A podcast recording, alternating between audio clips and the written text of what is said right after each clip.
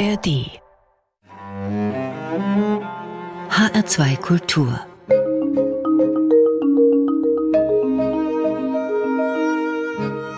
Doppelkopf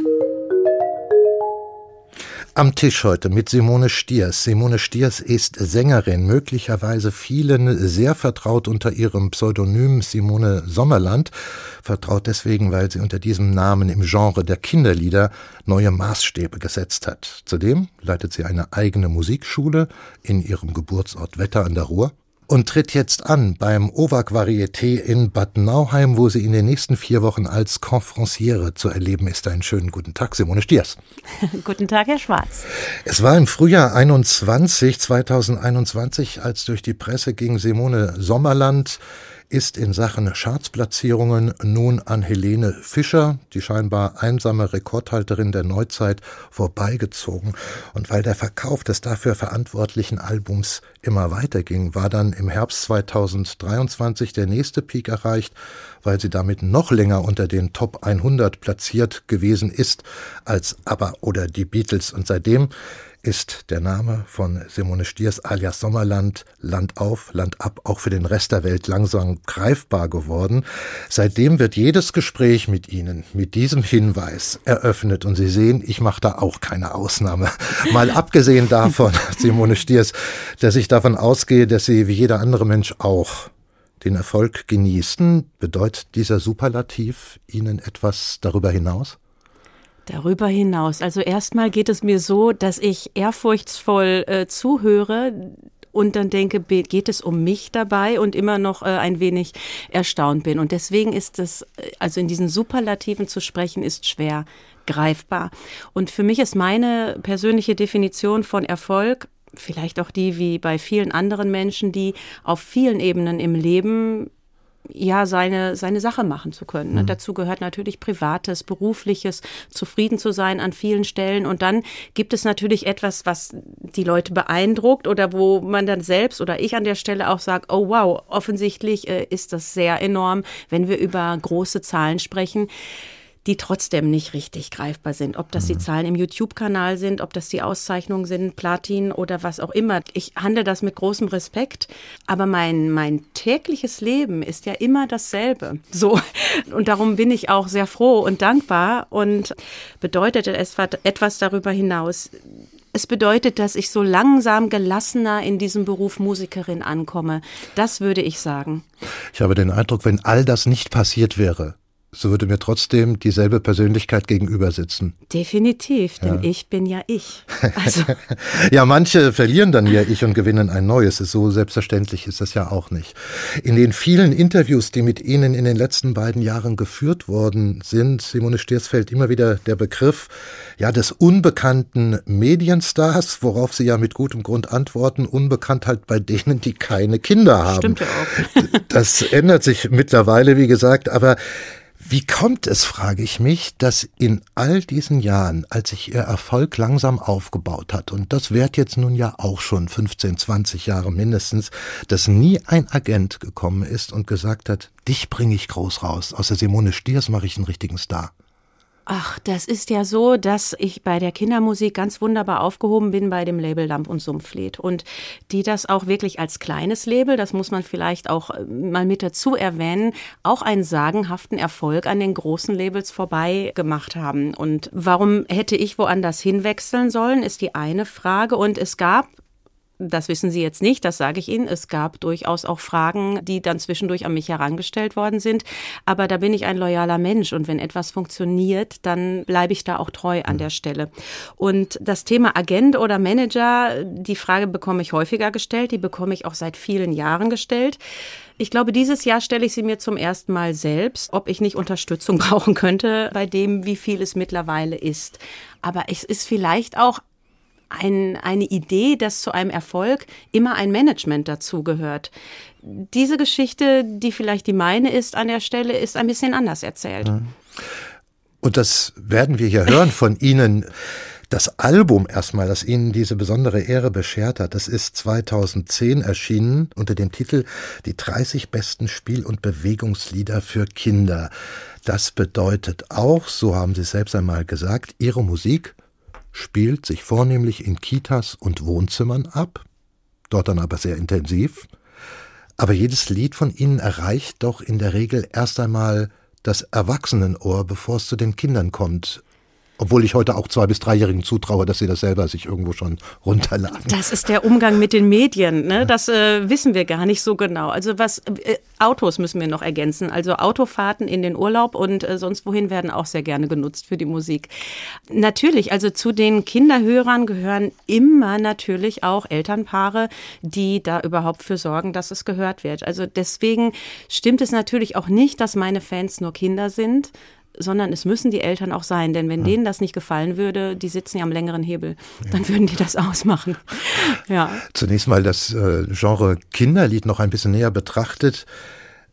Es gibt natürlich seit Jahrhunderten Kinderlieder, das ist ja ohne Zweifel, aber ich wunderte mich jetzt nicht zu lesen, dass das als festes Genre so recht erst nach den oder in den 1970er Jahren startete, die erste große Blütezeit begann, denn ich Anfang der 60er Jahre geboren.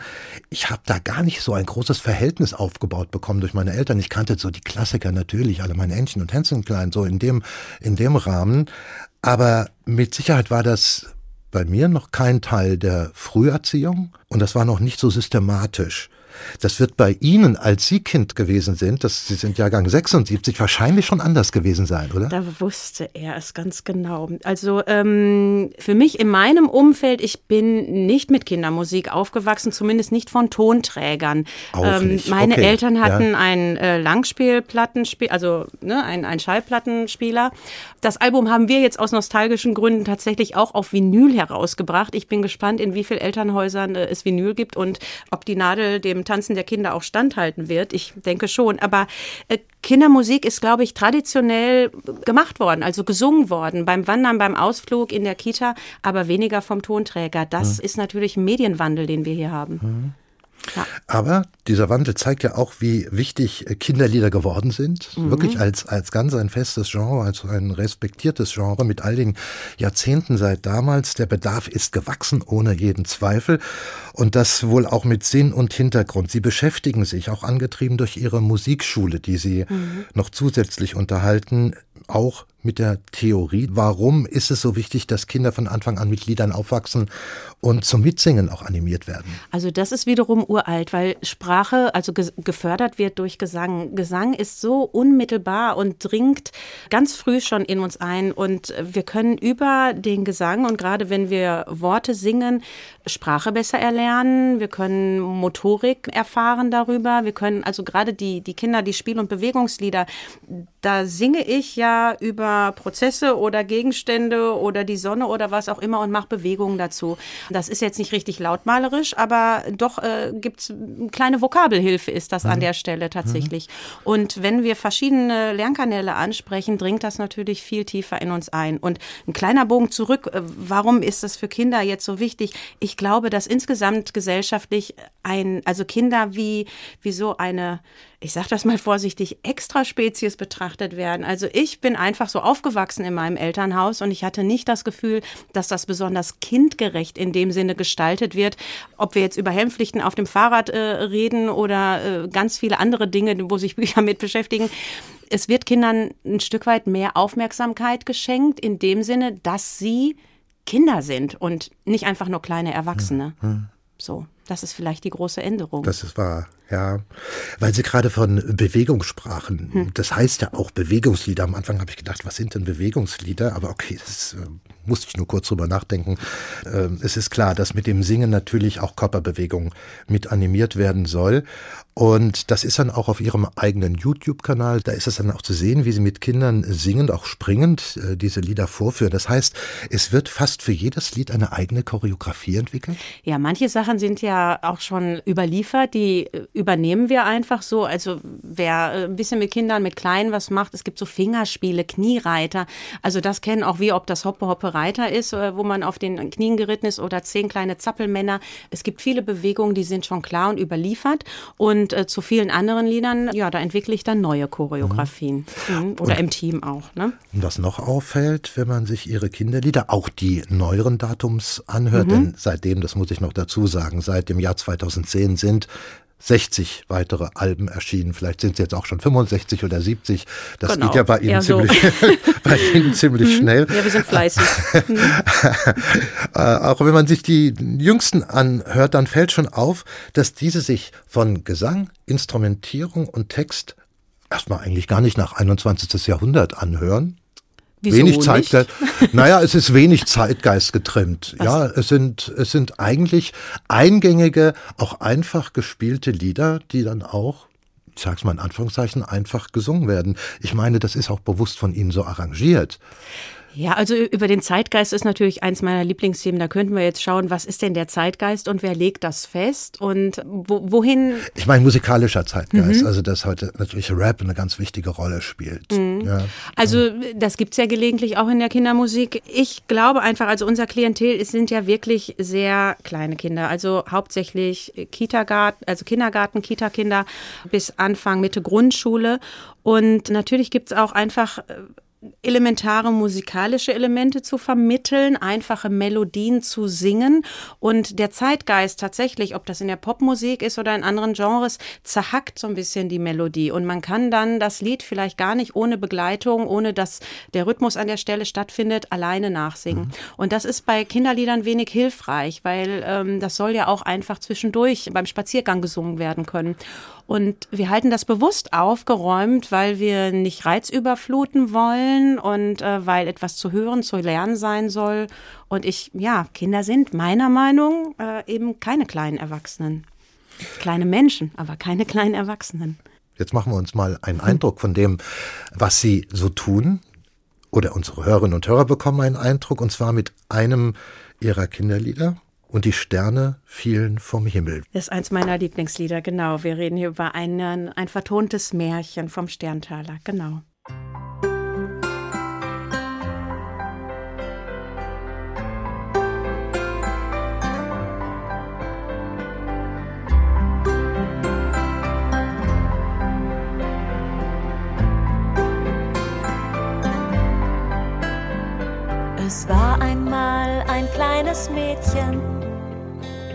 Das war so furchtbar arm. Es hatte nur ein Stückchen Brot und alte Kleider an.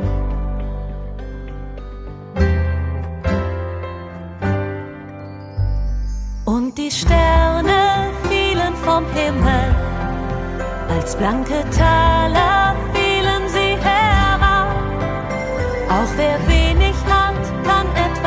geben und wird reich sein für ein ganzes Leben. Das ist eines Ihrer Kinderlieder, mit dem Sie berühmt geworden sind. Also es ist enthalten auf der erwähnten CD, auf dieser ersten CD. Genau. Diesmal kein, kein reines Bewegungsalbum, sondern Märchen. Wir haben ja so Mottoalben. Mhm. Genau. Genau. Und die Sterne fielen vom Himmel. Das ist jetzt ein Lied, das von Ihrem Team geschrieben worden ist. Genau, das Ja? ist kein traditionelles Genau. Lied. Ich schreibe die Lieder ja nicht selbst, sondern äh, es gibt ein Kreativteam, die schreiben das. Genau. Was darin auch hier ganz gut hörbar ist, das ist eine Tonlage, Ihre Tonlage, die jetzt Hm. nicht artifiziell hochgetunt wird, um vermeintlich kindgerecht zu sein. Und dahinter steht auch ein Konzept, jedenfalls bei Ihnen. Ja, bei mir, genau. Und da greife ich auch zurück auf meine Praxis und meine Erlebnisse ähm, aus Mutter-Kind-Kursen, die ich bei mir in der Musikschule gegeben habe. Und meine Beobachtung natürlich, weil ich immer gerne bei Konzerten mit dem Publikum gemeinsam singe, dass ich weiß, was funktioniert gut und wann fühlen sich Menschen wohl. Und wir fühlen uns wohl, wenn wir einfach drauf lossingen können. Und gerade wenn es besonders hoch ist, so wie es die traditionelle Kindermusik früher wollte oder in der Pädagogik auch so angesetzt wurde, waren die Stimmen ähnlich wie bei Kirchengesängen sehr viel höher. Frauen haben in der sogenannten Kopfstimme gesungen, ne? also äh, sehr hoch. Kinderstimmen lagen auch sehr viel höher. Sie sind immer noch höher als Erwachsenenstimmen, sind ja kleiner, kürzere Stimmbänder. Aber wir sind es nicht mehr gewohnt, so hoch zu hören und besonders Frauen. Und da sage ich mal so ein bisschen rollenhaft Mütter an der Stelle, die meistens ja doch mit den Kindern zusammen singen. Väter auch, ja, ich weiß. Aber meistens sind es doch die Frauen, die singen heutzutage nicht mehr so hoch, weil ihre eigenen musikalischen Vorbilder, ob es aus der Pop- oder Rockbranche, deutlich tiefer singen. und es auch oft als nicht so angenehm empfunden wird. Und es funktioniert nur, anderen Begeisterung nahezubringen oder die überspringen zu lassen, wenn ich sie selbst erlebe. Wenn ich mir etwas ausdenke, wie etwas besonders pädagogisch wertvoll und gut sein soll und so tue, als hätte ich gerade Spaß, funktioniert das nicht. Also, wenn ich die Eltern mit ins Boot nehmen will, brauche ich die klanglich mit dabei, dass die auch gerne einfach mitsingen. Hm. Und die ganz kleinen Kinder singen nicht sofort mit, später ja. Also erstmal singen die Eltern mit, wollen es auch gerne hören, hören lieber die tiefere Lage.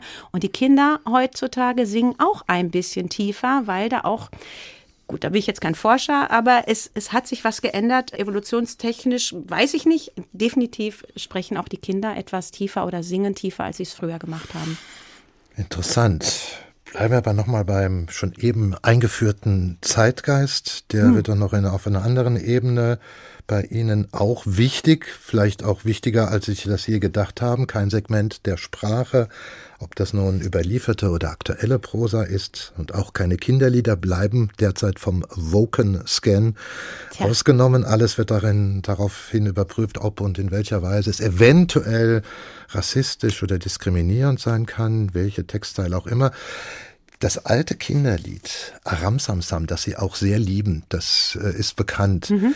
Das ist demnach nicht mehr sing- und spielbar, habe ich gelesen, weil es die muslimische Kultur, die arabische Kultur und die Sprache verspotte. Aber auf YouTube hört man sie, das auch noch in alter Form singen, auch mit den Kindern zusammen. Da hat also die informelle Zensur noch nicht eingegriffen. Aber Sie setzen sich sehr wohl damit auseinander. Ja, natürlich setzen wir uns damit auseinander. Und ich denke, wir alle tun das gesellschaftlich. Zumindest äh, erlebe ich es auch in vielen Gesprächen im Freundeskreis und beruflich tun wir das natürlich auch. Nichtsdestotrotz möchte ich fortanstellen, dass wenn etwas sich gesellschaftlich ändert, dass wir erstmal in einer breiten Ebene darüber sprechen, was passiert. Und wenn wir dann, also gerade das Internet äh, ist natürlich ein breites äh, Forum, in dem ja, wir Informationen äh, bereitgestellt bekommen. Die Frage ist, wer schreibt etwas, was ist die Quelle und ab wann gilt denn etwas als allgemeingültig? Also was darf ich und so weiter. Was ich ja mit Interesse verfolge, ist natürlich, dass wir das Gefühl haben, sobald etwas als kritisch angesehen wird, wir Angst haben, uns dazu überhaupt zu äußern, denn wir haben, stehen schnell äh, in, in dem Feuer, vielleicht etwas Falsches zu sagen und in eine Ecke gestellt zu werden. Ich glaube, da kann sich keiner so recht von frei machen, dass äh, passiert ja auch unter Journalisten oder gesamten Radiostationen, die ihre Sprache zum Teil ändern, Sprache, die sich in den Zeitungen ändert. Wir setzen uns damit auseinander, indem wir natürlich sagen, wir haben traditionelles Liedgut, das existiert. Das ist nicht immer aus, ja, das Traditionelle ohnehin nicht aus unserer Feder. Und manche Sachen haben wir auch vor vielen Jahren gesungen, ja, wo vielleicht die eigene Sensibilisierung noch nicht so stark da war wie jetzt. Und ohne ein Anrecht auf richtig oder falsch an dieser Stelle für mich zu beanspruchen oder im Team haben wir es natürlich diskutiert, sagen wir, ja, als traditionelles Liedgut kann und darf es stehen bleiben. Nichtsdestotrotz haben wir uns dazu entschieden, äh, ein Album herauszubringen und das ist unsere aktuelle Neuerscheinung, wo wir viele traditionelle Lieder nochmal neu betextet mhm. haben. Und das ist aber gar nicht nur das Thema Rassismus, sondern zum Teil auch, ja, Gewalterzählung, sage ich jetzt mal etwas überspitzt, wie bei Fuchs, du hast die Gans gestohlen und der Jäger schießt äh, ne, den Fuchs dann tot, wo es einfach ein bisschen umerzählt, wie wird, weil Sprache natürlich Gedanken formt an der Stelle, ja, und weil es einfach den Wunsch danach gibt. Aber wir lassen das alte Album trotzdem noch stehen. Wir bieten beides an und sind auch überzeugt an dieser Stelle, dass unsere Gesellschaft nicht dazu hinübergehen sollten, dass wir in ein, ja, in ein Verbot für gewisse Sachen gehen sofort. Dafür haben wir letztendlich eine ganz andere Instanz. Also wenn etwas wirklich einer Zensur unterliegt, dann stehen Lieder auf einem Index. Das, äh, da reden wir aber über, über andere Lieder. Mhm. Aber natürlich äh, setzen wir uns damit auseinander und wir, wir haben die größten Herzen überhaupt. Also wir machen Kindermusik schon ewig. Ich äh, singe das mit Liebe und Freude und das Thema Rassismus, das fällt dann immer als Wort und ich zuck dann zusammen, weil ich denke, auf gar keinen Fall. Aber wir hören halt den Stimmen zu und nehmen das auch ernst. Nichtsdestotrotz können wir die eigenen Gedanken oder die Gedanken, die sich die Leute machen, nicht alle ausräumen. Also die Gesellschaft hatte einfach noch viel, viel vor sich. Da haben Sie eine ja fast schon salomonisch zu nennende Lösung gefunden, indem Sie beides anbieten und damit halt eben ihren Reflexionsstand natürlich auch einer möglichen Kritikerschar demonstrieren. Scheint gut gemacht zu hm. sein von Ihnen. Also es gibt ja. auf jeden Fall Lob fürs neue Album. Das, ja, es freuen sich Menschen, dass wir Alternativen anbieten auch, ja. Wie Sie Sängerin geworden sind, auch Kindersängerin, das machen wir nach unserer ersten Musik, nach Ihrer ersten Musik. Und da haben sie sich Hermann van Veen mit dem Lied hm. Ich habe so ein zärtliches Gefühl gewünscht. Was bedeutet dieses Lied für Sie? Ich habe ja viele ältere Geschwister und Hermann von Feen äh, zählt natürlich eigentlich nicht in, äh, in, in meine Kindermusik als, ne, also in den 70er Jahren geboren, aber ich liebe dieses Lied sehr. Es ist mir über meine Geschwister, ist mir Hermann von Feen nahegebracht worden. Ich äh, mag es sehr, wie er, also gerade in diesem Lied natürlich über Unperfektionismus im Menschen singt und trotzdem sein Herz dafür weit macht und sagt, er hat ein zärtliches Gefühl für jeden Nichtsnutz.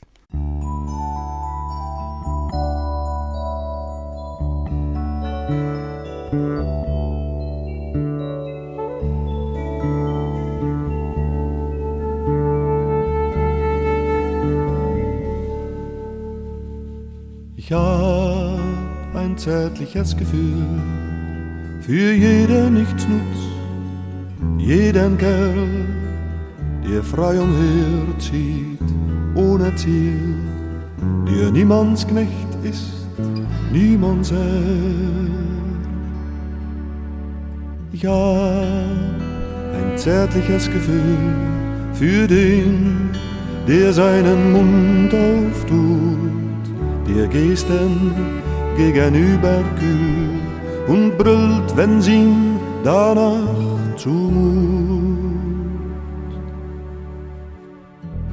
Ich hab ein zärtliches Gefühl für den, der sich zu träumen traut, der, wenn sein Traum die Wahrheit trifft, noch lachen kann, wenn auch zu laut.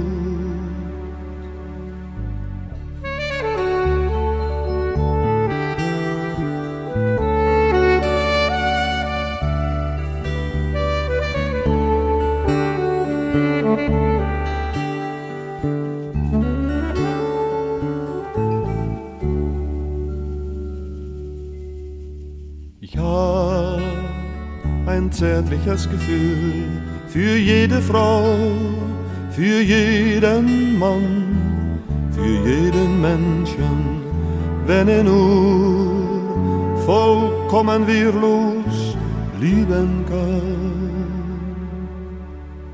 Ja, ein zärtliches Gefühl für jede Frau, für jeden Mann, für jeden Menschen wenn er nur vollkommen wehrlos lieben kann.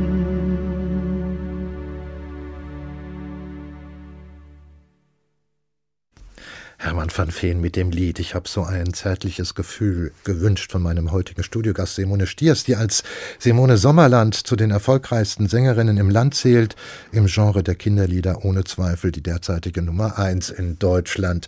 Sie hören weiter den Doppelkopf in HR2 Kultur, jederzeit auch abrufbar in der ARD Audiothek oder als Podcast auf hr2.de. Gastgeber ist weiter Martin Maria Schwarz.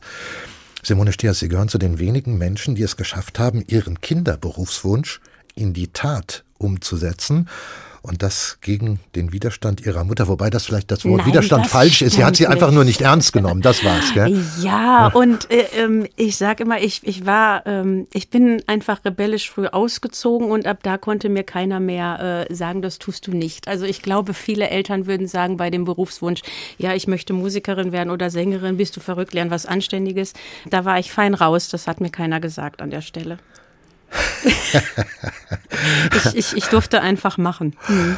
Wenn Sie schon als Kind Sängerin werden wollten, welches Bild von Sängerin war Ihnen da vor Augen? Eher das Bild einer Popsängerin oder auch einer Operndiva?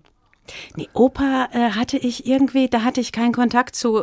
Ich bin, ich will nicht sagen kulturfern aufgewachsen, das wäre ein bisschen übertrieben, aber mit klassischer Musik und Operngesang hatte ich als Kind einfach gar keinen Kontakt. Nee, ich hatte einfach durch mein eigenes Singen, ich so das Gefühl, ich müsste das in die Welt raustragen und, und laut singen und andere singen mit. Und ich habe schon die Idee gehabt, es gibt so einen Scheinwerfer auf mich und ich stehe auf einer Bühne. Und was genau das ist, war gar nicht so wichtig, sondern vielmehr dass man mir zuhört. Mhm. So. Mhm. Es ist ja, es ist ja so gekommen, mit, auch mit der, mit der Bühne, obwohl das ja eigentlich mhm. ein späteres Ereignis erst ist, denn die meisten Aufnahmen sind halt in Studios bei Ihnen gelaufen. Gut, Sie waren auf Tournee, darauf kommen wir noch zu sprechen. Ja, und ja, ich habe. Aber nicht als Solistin. Aber hm. ich habe so früh mit Musik mit Bands angefangen. Ich habe ja Schülerbands gehabt in, in, der Schule schon. Also ich hab, bin mit der Jugend Big Band aufgetreten und habe Popbands gehabt. Bühne war immer da und das ja. ist auch immer noch. Ja, Studio ist wichtig, klar, aber Bühne, da geht's so richtig los. Und das, was Sie gerade sagen, das zeigt ja auch, Sie konnten an Ihren Kinderwunsch relativ bruchlos festhalten, mhm. weil da alles Notwendige zusammenkam was man so braucht, nämlich A, die erforderliche Kühnheit oder das Selbstbewusstsein, so einfach ins Blaue hinein mal was zu wagen. Und das ist die Geschichte mit ihrem selbst aufgenommenen Demo-Tape, das sie für einen Wettbewerb einschickten. Da waren sie zwölf auf ja. dem Medium Kassette.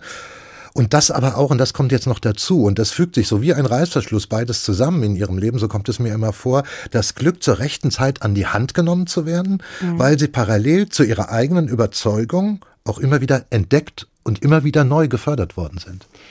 Ja, ich glaube ja. Es ist irgendwie dieser Mix. Also ich versuche das natürlich rückwärts auch immer zu rekapitulieren. Wie bin ich denn hierher gekommen? Im Endeffekt äh, habe ich einfach immer gemacht und äh, habe mich nicht gescheut. Also alles, was mir so angeboten wurde, wo ich auch singen durfte und konnte, habe ich ganz lange gemacht und zwar ohne Management, das mir jetzt geraten hat, ja, wir müssen dich mal ein bisschen mehr so in die Schiene oder wir versuchen es mal da. Ähm, mir war wichtig zu singen und ich habe äh, ja, Menschen gehabt, meine Tanzlehrerin, mein, mein Schulmusiklehrer in meinem Geschwisterbereich, die mir mit Geld und Gesangsunterricht unter die Arme gegriffen haben, dass ich da einfach ja meine Skills ausbauen konnte und dann habe ich aber auch in so Kleinkunsttheatern neben der Schule, also habe ich auch Brecht gesungen und Kabarett gemacht und politische Sachen gesungen und aber auch Rocky Horror Picture Show. Völlig egal, ob als Magenta äh, steppend oder äh, Columbia, ähm, völlig egal. Ja.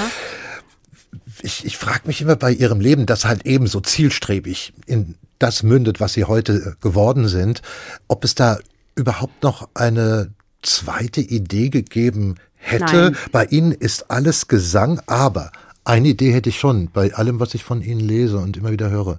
Pädagogin hätten Sie auch gut werden können. Ha, das glauben auch manche. Manche glauben, ich sei Erzieherin. Ja. Bin ich nicht. Äh, ich bin ja dreifache Mutter, deswegen bin ich ja doch äh, Hobbypädagogin auf jeden Fall.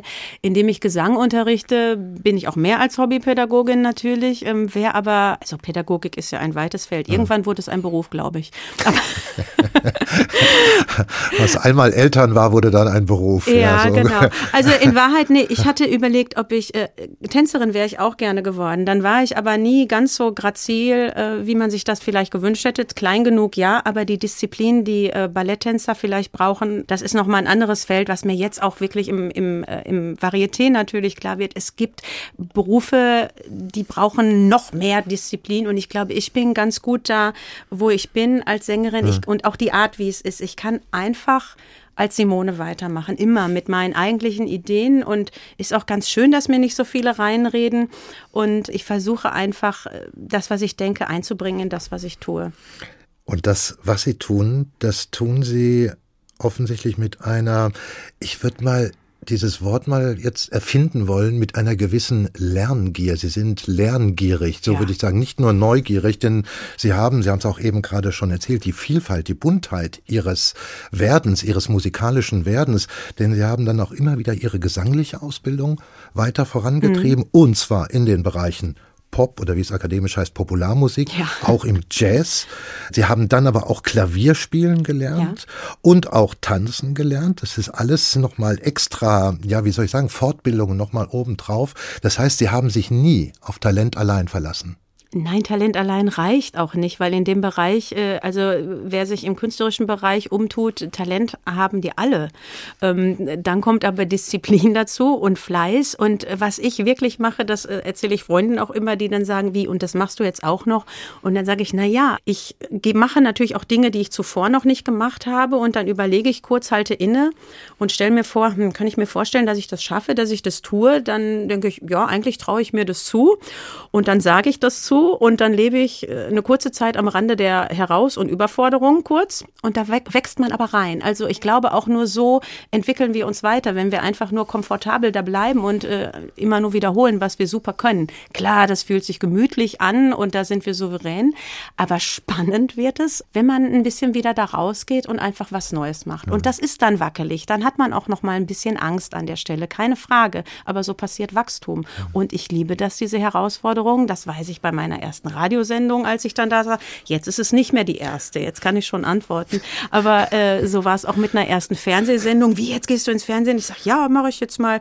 Und was ich immer mache, ist am Endeffekt, ich gehe als Simone dahin.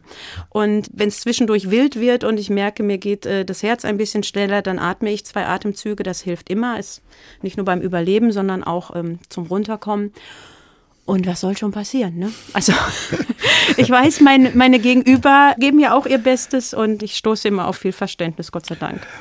Ich habe das auch deswegen erwähnt, weil es ja genug Größen auch gerade in der Popmusik gibt, bei denen man weiß, dass sie weder Gesangsausbildung hatten, noch jemals ein Instrument richtig äh, spielen gelernt ja haben. Ja, genau. Ja. Aber bei ihnen ist es halt genau das Gegenteil. Sie wurden dann nach und nach äh, Sängerin, also so richtige äh, Sängerin und dann sind wir so in den 90er Jahren, dann kommen auch wirklich jetzt Bands dazu, auch jetzt wird's auch dann schon prominenter. So weit geht das, dass sie mit Berühmtheiten der Szene unterwegs sind, mit Jasmin Wagner Wagner alias Blümchen damals auf Tournee ging. Das war, glaube ich, Ende der 90er Jahre. Ja. Da hatte ich so eben mein Abi, genau. Ja. Und dann waren Sie das, Mitte. was man, was ja. man eine Background-Sängerin nennt. Ist das richtig? Ja, genau. Ja, okay. Das heißt wieder, Sie waren jetzt eigentlich drin in der Popszene. Es hätte auch eine Karriere auf diesem Feld folgen können oder jedenfalls, nee, dass sie sich da festsitzen, aber sie Nein. sind da freiwillig wieder raus. Genau. Ja, das war Eurodance. Das ja, ja, ja, ja, ja, das hm. war ja wild. Nein, es gab auch im Anspruch, äh, im Anschluss gab es ein Engagement oder ein Angebot äh, für einen Plattendeal. Da sollte ich so eine Art, was war das? Ich hätte zwei Rapper äh, an der Seite gehabt und ich sah mich, ich habe nachts kein Auge zugemacht. Wir hatten den Song schon aufgenommen und ich sah mich schon im Bikini und Hotpants, wie das in den 90ern so war und dann zwei Rapper neben mir und habe gedacht, nee, äh, das kann ich nicht, das bin ich nicht, das mache ich nicht. Ja, heute habe ich nichts gegen die Hotpants. Ähm, damals fehlte mir die Reife und ich glaube auch, also die Reife für Hotpants, das klingt jetzt witzig, wo ich sage, ich glaube einfach, dass man in manche Sachen reinwachsen muss. So und äh, ich bin immer ganz gut damit gefahren, darauf zu hören, einerseits, wie es sich anfühlt und aber auch gut zu überlegen, will ich das wirklich an der Stelle. Also ich würde mich jetzt nicht nur von meinem Gefühl leiten lassen. Ich habe auch immer sehr viel Kopf dabei, aber Eurodance wollte ich nicht. Aber ich würde jetzt heute auch nicht sagen, ja, das war total gut und total richtig, dass ich das gemacht habe. Nee, das hat mich halt, jetzt ist es halt so gelaufen. Wir können es ja nicht rückwärts drehen. Wir wissen nicht, was passiert wäre, wenn ich das da anders entschieden hätte. Das sind vielleicht interessante Plots für Filme, ne? also wo es so drei verschiedene Varianten gibt. Ja, ein Satz passte eigentlich ganz gut, ein Satz von Ihnen, der mir aufgefallen ist, aber wo der herkommt, das werden wir nachher noch besprechen. Ich habe mich eigentlich nie als Künstlerin wahrgenommen, sondern immer auf der Seite der Arbeitenden gesehen. Ja. Der passt natürlich sehr, sehr gut dazu, aber der hat auch seinen Hintergrund, wie gesagt, da kommen wir noch drauf zu sprechen. Und dann kommt dann doch irgendwie das zusammen, was anscheinend zusammengehört. Hm. Ähm, nach diesem Ausflug in Pop und zwischendurch äh, auch die Jazzszene, die hat sie schon immer sehr interessiert und ich glaube, die interessiert sie auch heute noch sehr, sehr stark. Hörend, könnt, auf jeden ja, Fall, ja, hörend, genau. Mhm. Äh, dann kommt es dann, äh, dann tatsächlich dann zu diesem Segment der Kinderlieder und dafür gibt es ja auch eine Vorgeschichte, weil sie schon, da waren sie so ein Teenager noch, als sie Schlumpflieder gesungen mhm. haben. Mhm. Und dann gehen aber nochmal ein paar Jahre, vielleicht Jahrzehnte ins Lang und dann kommt es 2010 zu dieser Idee oder beziehungsweise 2010 wird dieses Album veröffentlicht, mhm. aber dem ist ja was vorausgegangen. Was, wie kam es zu diesem Setting mit den, mit den Kinderliedern? Also jetzt mit den 30 Besten, so Ja. richtig. Also wie bin ich da in dieses Setting gekommen? Ja, das ist äh, im Endeffekt Netzwerk. Also wir Musiker, wir sind ja miteinander irgendwie alle so geheim vernetzt in einer, nein, nicht in einer Loge, Blödsinn. Also wir tauschen unsere Telefonnummern aus, wenn wir miteinander äh, irgendwo gespielt haben und hören, wer war gut, wer hat das gemacht. Wir sitzen backstage äh, und warten auf den Auftritt und erzählen uns, was wir sonst so machen. Und da ist halt einfach auch gefallen, dass äh, ich Kindermusik gemacht habe und es ja ist der äh, Produzent, der die Kinderlieder als Auftrag bekommen hatte von dem Label, der sollte halt Sänger suchen. Und da saßen wir so backstage und dann kam so die Idee, ach Simone, du hast doch Schlümpfe gemacht. Äh, willst du nicht das mal ausprobieren? Und dann haben wir dieses erste Album zusammen ausprobiert.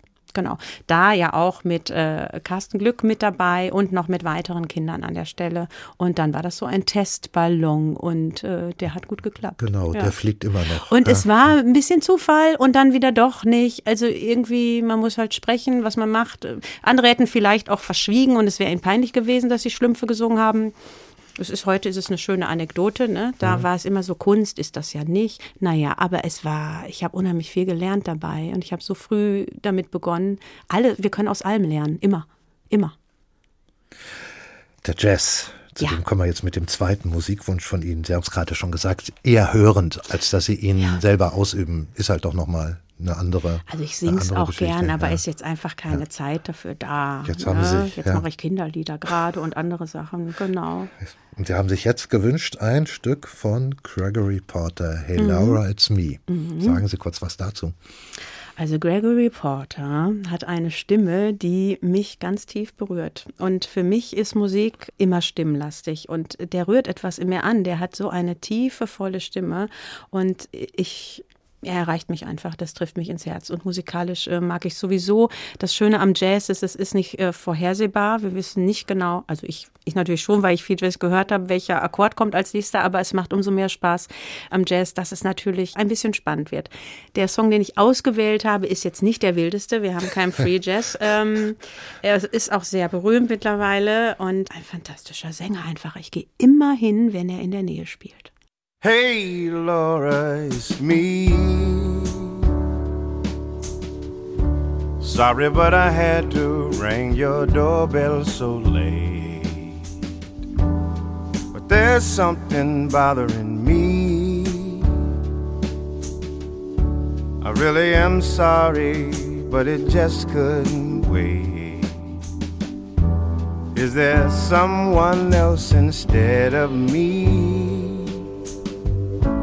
Go ahead and lie to me, and I will believe you're not in love with him, and this fool can see that the rivers of your love flow uphill to me.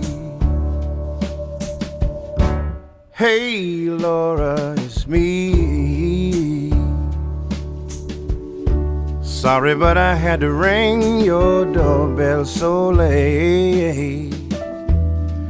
There's something bothering me. I really am sorry, but it just couldn't wait. With a healthy dose of make believe, won't you lie to me and make me believe? that you're in love with me, and this fool can see that the rivers of your love flow uphill to me.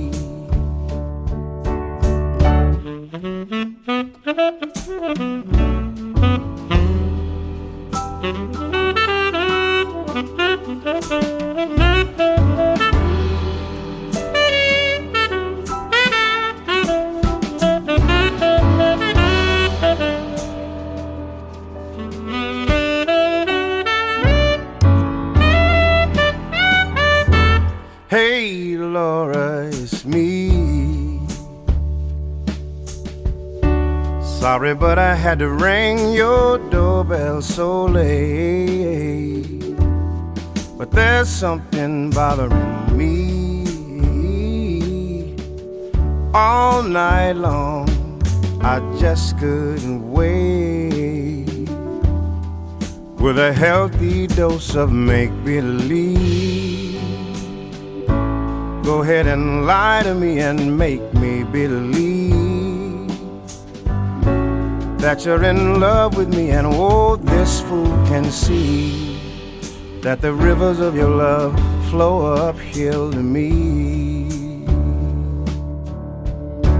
Hey, Laura, it's me. Hey, Laura, it's me. Hey, Laura,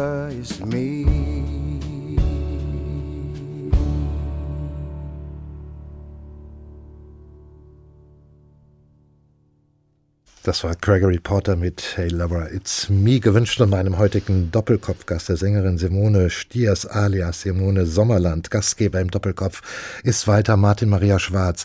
Simone Stiers, Sie kommen vom Land. Ihre Eltern bewirtschafteten einen Bauernhof im Nordrhein-Westfälischen. Sie waren insgesamt fünf Geschwister. Sechs. Sechs, ich fünf, bin das fünf sechste Brüder. Kind. Gell, waren das Vier? Brüder Vier und Brüder eine Schwester. Mhm.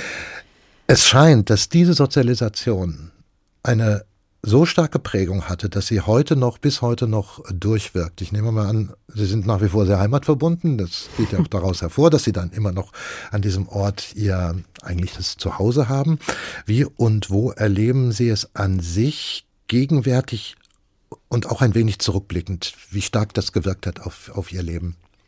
Das Aufwachsen in, in der Großfamilie. Und auf dem Bauernhof, auf dem Land. Ach, das macht ganz viel in mir aus. Also für mich ist es natürlich als sechstes Kind auch wenn meine Eltern natürlich weniger Zeit hatten, das ist äh, naturgegeben bei sechs Kindern und einem Bauernhof, hatte ich doch das Gefühl, sehr, sehr bewacht von meinen Geschwistern zu sein, sehr behütet auch an der Stelle, wenngleich äh, andere uns immer als Wildwuchs bezeichnet haben. Aber wir haben uns so gegenseitig erzogen und ich natürlich niemanden, weil ich die Jüngste war. Also ich hatte, glaube ich, sechs Elternpaare. Meine Geschwister hatten alle schon früh Partner.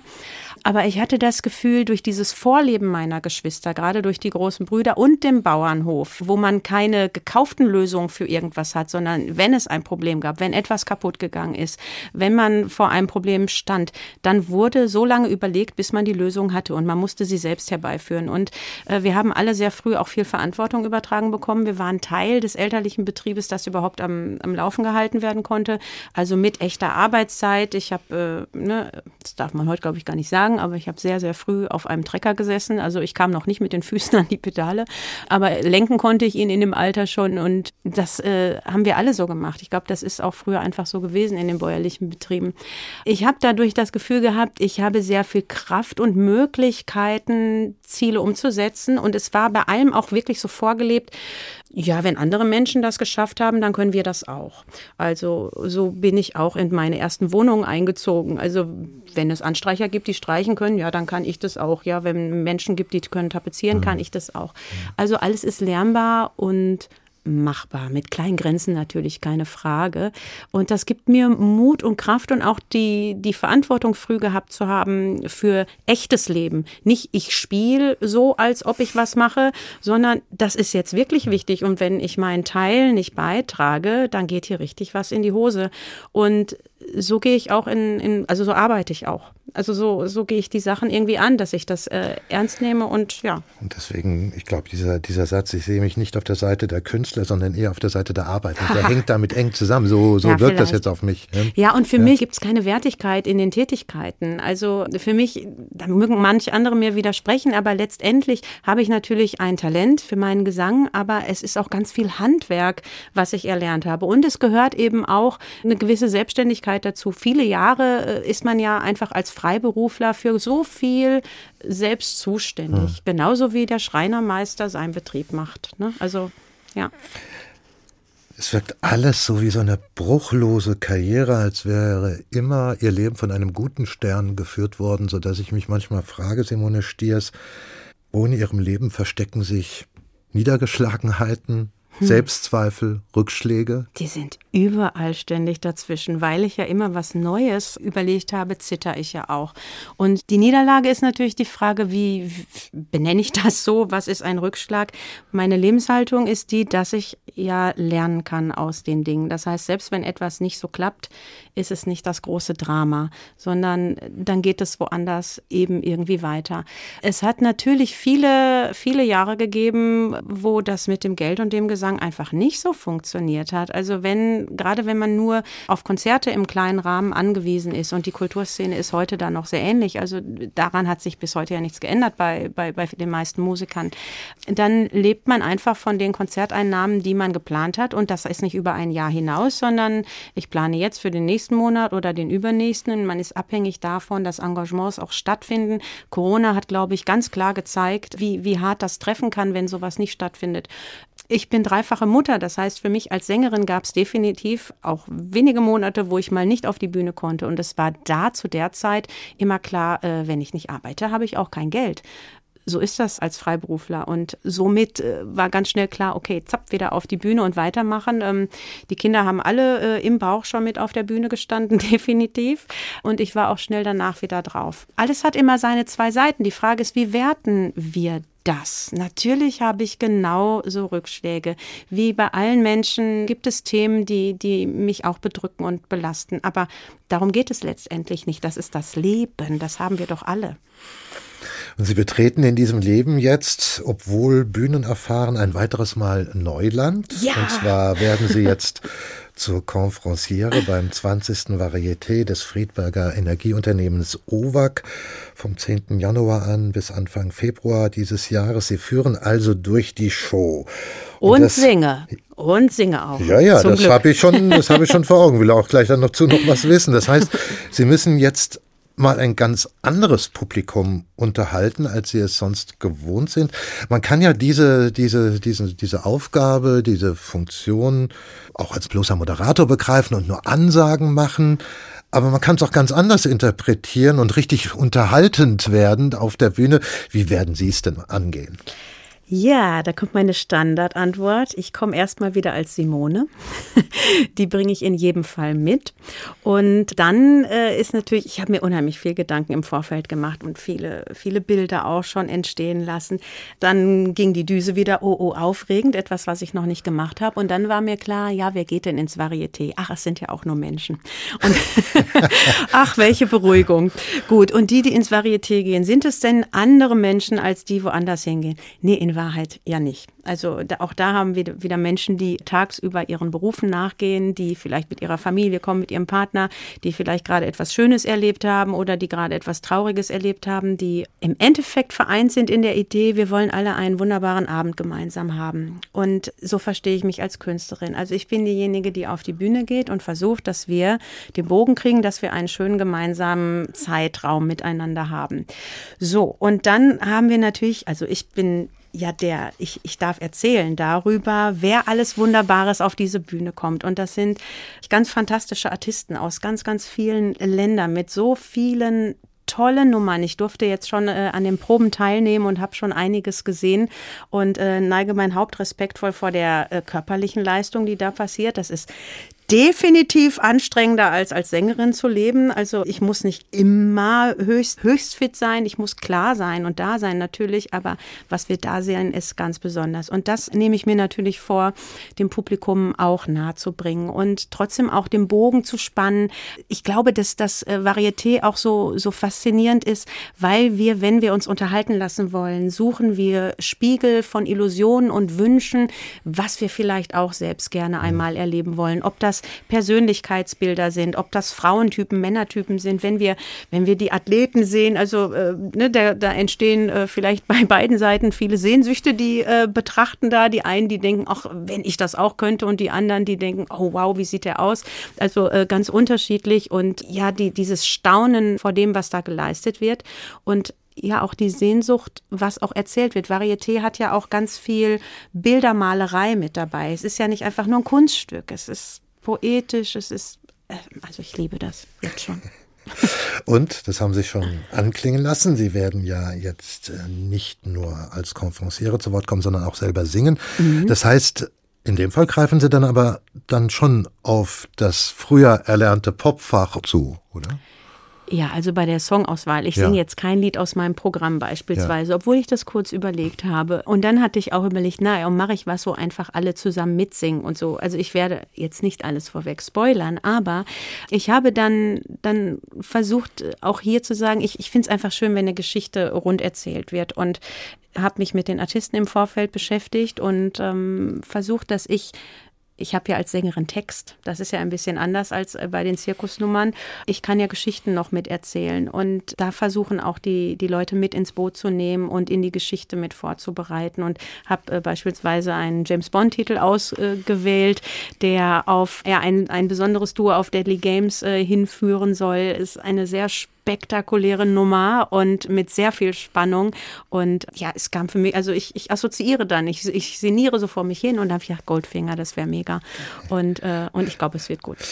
Und das ist ja auch nur dann der Auftakt in ein erneut prall gefülltes Jahr 2024, Ja. weil dann geht es ja weiter mit ihrer Live-Tour, dann wieder mit den Kinderliedern. Die haben sie Ende des letzten Jahres äh, begonnen und setzen das fort. Ist das Ihnen recht, wenn Sie dann erstmal vornehmlich auf Kinderlieder gebucht bleiben oder haben Sie noch ganz andere Ideen im Kopf? Oder nimmt man, was kommt?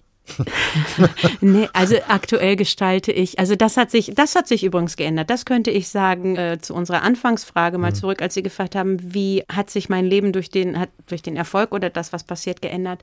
Ich gestalte jetzt natürlich deutlich selbst mehr an der Stelle, kann mehr Einflussnahme nehmen, muss nicht mehr jedes Engagement aus, äh, annehmen, darf ein bisschen wählerischer sein. Was nicht heißt, dass ich mich festlege, was jetzt meine erste Wahl ist. Jetzt dieses Jahr stehen meine Pläne fest. Dann geht es auf die Tour mit den Kinderliedern. Da das über 50 Termine sind und wir auch vier weitere Alben produzieren werden und noch Videos drehen werden in einer Kita, die Proben kommen dann später, ist das Jahr schon voll. Denn Familie und ein bisschen Privatleben habe ich ja an der Stelle auch noch.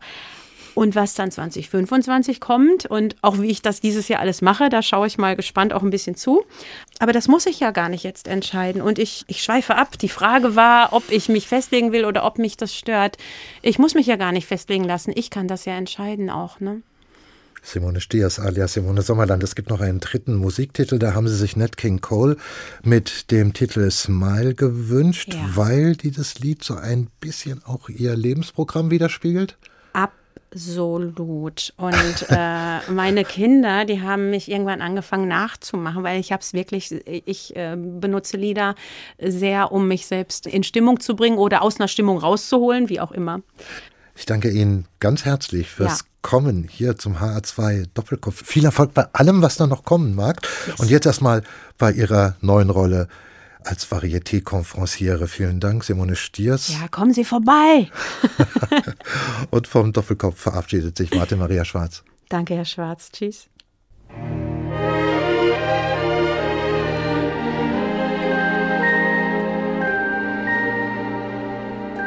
Smile, though your heart is aching.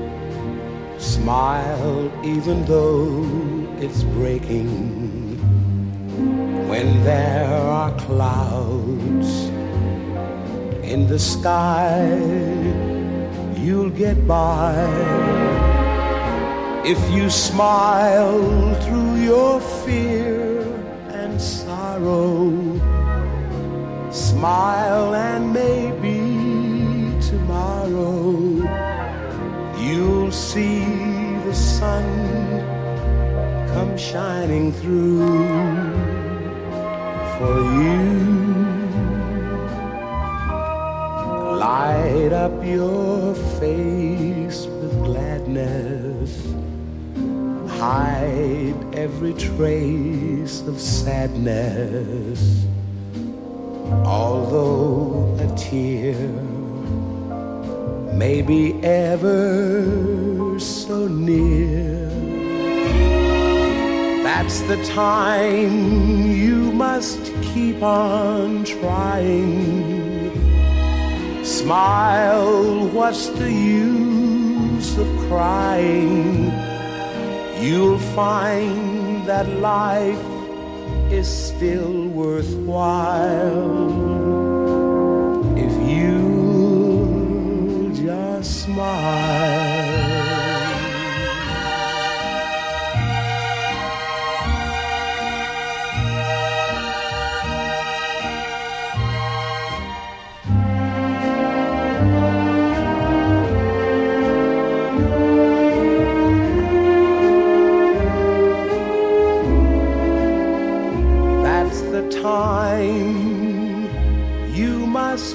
Keep on trying. Smile, what's the use of crying? You'll find that life is still worthwhile if you just smile.